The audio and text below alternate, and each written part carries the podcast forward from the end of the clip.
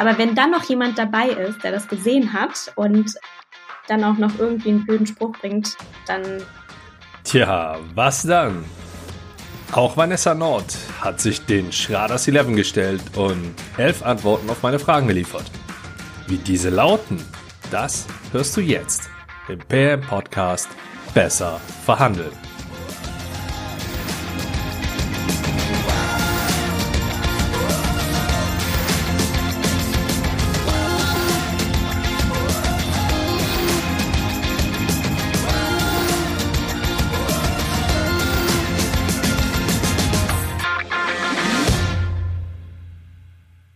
Vanessa Nord verbinde ich mit Nachhaltigkeit.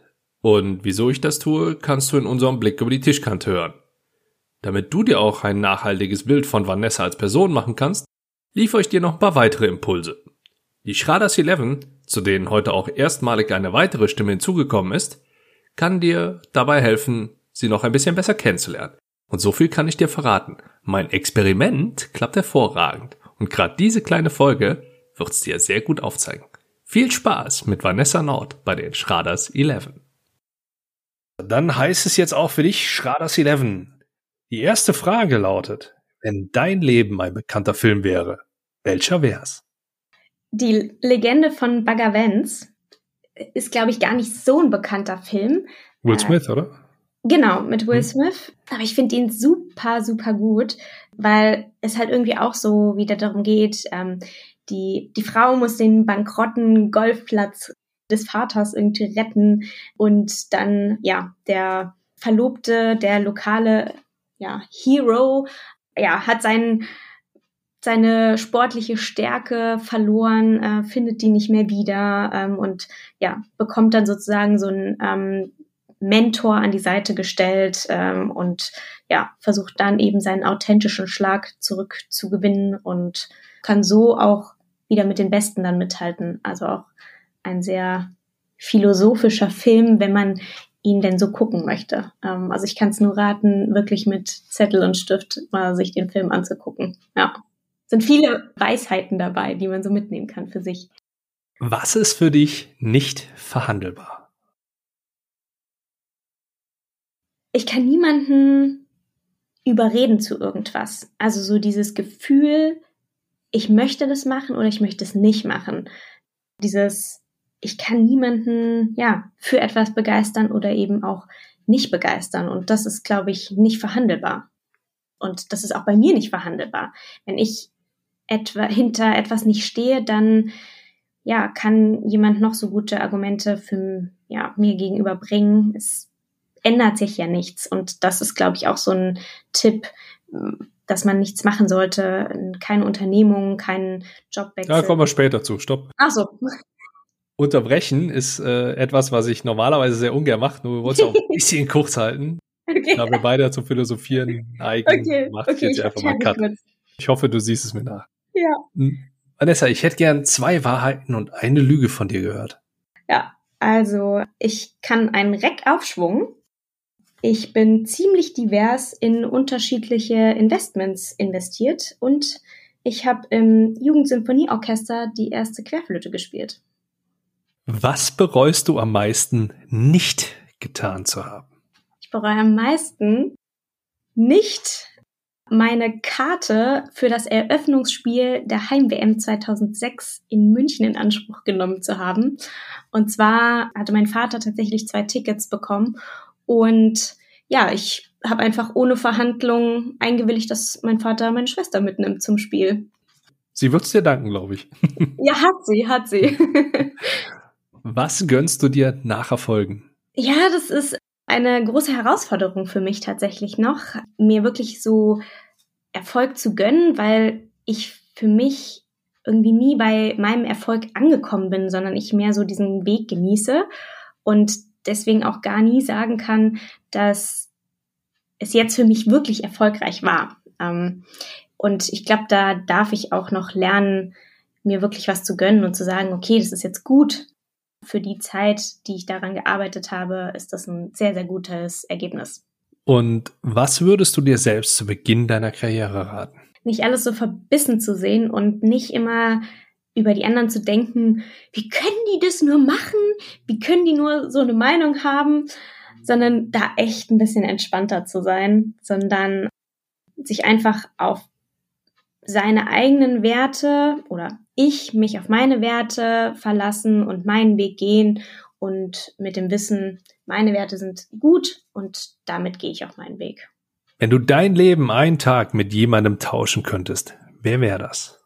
Das wäre Christian Seifert. Und zwar nicht, weil ich unbedingt Einblicke in seinen Job haben möchte oder unbedingt mitentscheiden möchte, sondern weil ich dem Fußball beweisen wollen würde, dass die ganze Blase nicht platzt oder explodiert, wenn 24 Stunden eine Frau auf dieser Position sitzt. Also ich möchte einfach nur beweisen, dass das völlig in Ordnung ist und der Fußball auch überlebt, wenn da äh, mehr Frauen sitzen. Erzähl nur mal kurz für die, die keine Ahnung haben, wer Christian Seifert ist, was er für eine Position innehat. Er ist der Geschäftsführer der Deutschen Fußballliga. Die nächste Frage kommt nicht von mir, sondern die kommt von deiner Vorgängerin hier bei mir im Podcast, und zwar von Johanna Mühlbayer. Meine Frage an den nächsten Gast bzw. die nächste Gästin wäre, was machst du, wenn du merkst, dass eine Verhandlung auf eine persönliche Ebene abdriftet und damit die Objektivität des Verhandelns verloren geht? Ich versuche tatsächlich einfach eine Pause in die Verhandlung einzulegen und versuche da einfach zu sagen, okay, wir sind jetzt an einem Punkt, wo wir nicht weiterkommen und äh, dann auch ansprechen, okay, jetzt wird's hier persönlich, dann lass uns doch einfach beide mit, mit dem Gefühl nochmal nach Hause gehen, nochmal drüber nachdenken und äh, ja, morgen nochmal treffen, in der Woche nochmal drüber sprechen und dann weiter verhandeln.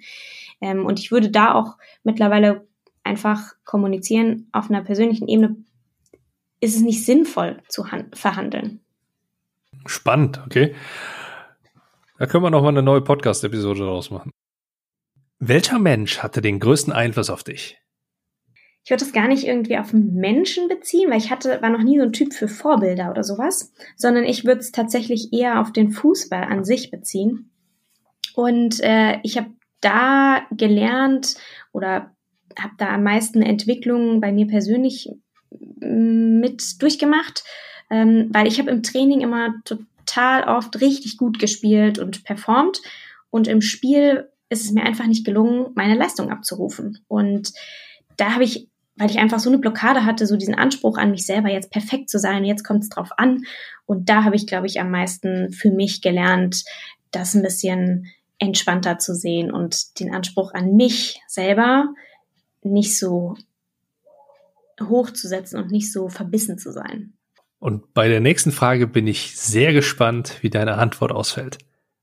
Vanessa, was verursacht bei dir ein Lachflash?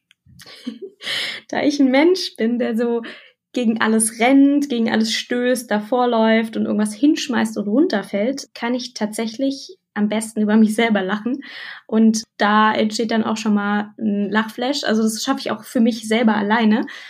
Aber wenn dann noch jemand dabei ist, der das gesehen hat und dann auch noch irgendwie einen blöden Spruch bringt, dann können wir uns schon sehr, sehr gut auf meine Kosten amüsieren.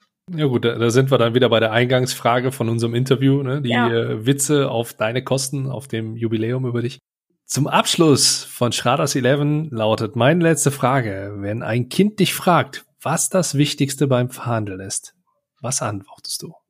Augenkontakt halten und ruhig bleiben. Das wird, glaube ich, jedes Kind verstehen. Das passt sehr gut. Ich sag dir vielen, vielen herzlichen Dank, dass du auch Bestandteil der Schraders 11 geworden bist. Verabschied mich an der Stelle und wie auch schon im Interview gehören die letzten Worte in dieser Episode dir. Ich bin für meinen Teil raus. Ciao, vielen Dank und bleib gesund.